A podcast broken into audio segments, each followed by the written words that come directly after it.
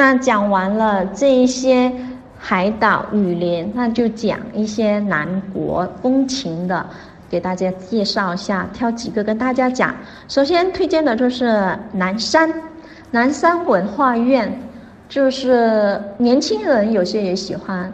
中老年人更喜欢，为什么呢？因为都想来看一下这个世界上最大的一百零八米的海上观音，它确实有点震撼啊！就进去看的时候特别的美。每次台风和三亚擦肩而过的时候，人家就会说是因为有这个南海观音在这里坐镇了，所以呢台风都是擦肩而过的。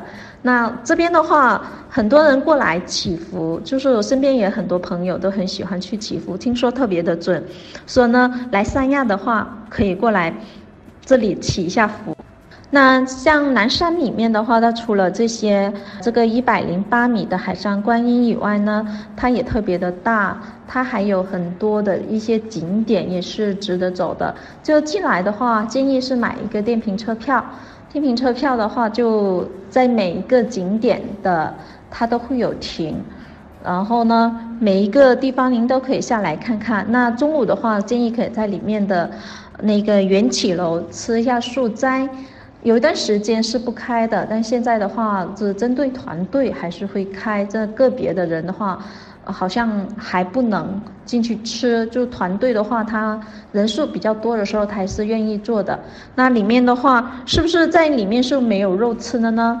还是有的，可以去。他有一些快餐店，就是那个，说呢，想吃肉的伙伴的话，去南山估计就是。没有什么选择啊，那就要得出来这边景点用午饭就可以了。不然的话，里面大多数是素斋，即使是快餐上的这种炸鸡的这种肉类的话，也不是很好吃啊。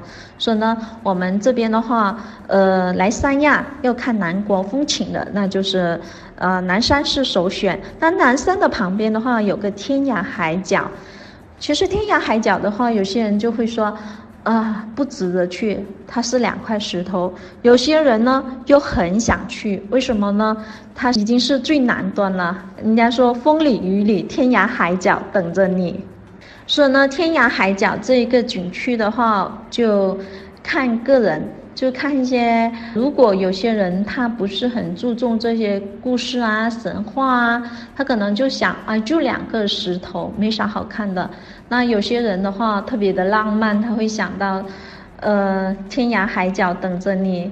爱你到什么海枯石烂的这些，那来到这边的话，那是最好的一个见证。也想，即使是两块石头，他们也想进去看看，去目睹一下，然后去听听他们的一些爱情的故事。所以呢，就一些情侣的话，还是蛮愿意去的。进去的话，我觉得不用买电瓶车，它里面不是特别的大，你步行一下，走走一下。特别是它有一棵椰子树，就是那个 叫做歪脖子椰子树了，非常有名。给大家补发一些图片啊，刚刚都忘记给他家发图片了，发一个那个鹿回头公园的，还有个槟榔谷的这些，大家也可以看一下。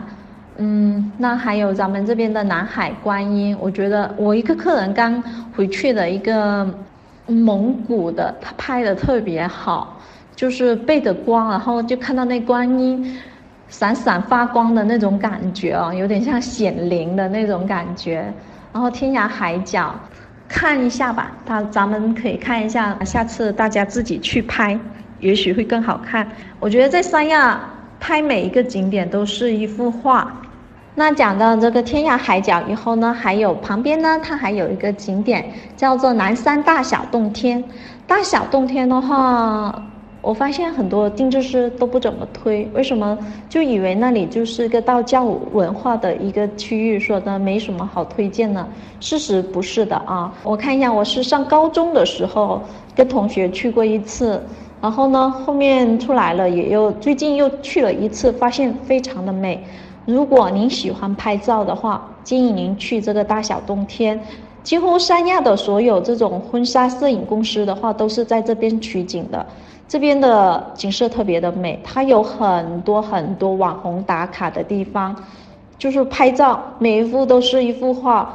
就是走在，您可以走在这个碧海云天的海湾里，然后呢，让拍打着礁石啊，漫步在海岸上，那种感觉特别的美妙哦。还有呢，它山上的植被也特别的多，它整个就是。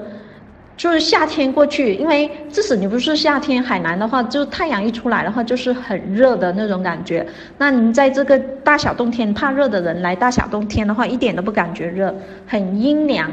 它有一个椰林吧，就种很多椰子树，一路走过去都几乎晒不到太阳的，风景又美，蓝蓝的天，然后呢，蓝蓝的大海，拍起来还有那个。嗯，就是那种有点像镜子的那那个啊，天空之门，那个也很适合拍照。所以呢，喜欢拍照的，竭力推荐这个景点，必须要去打卡。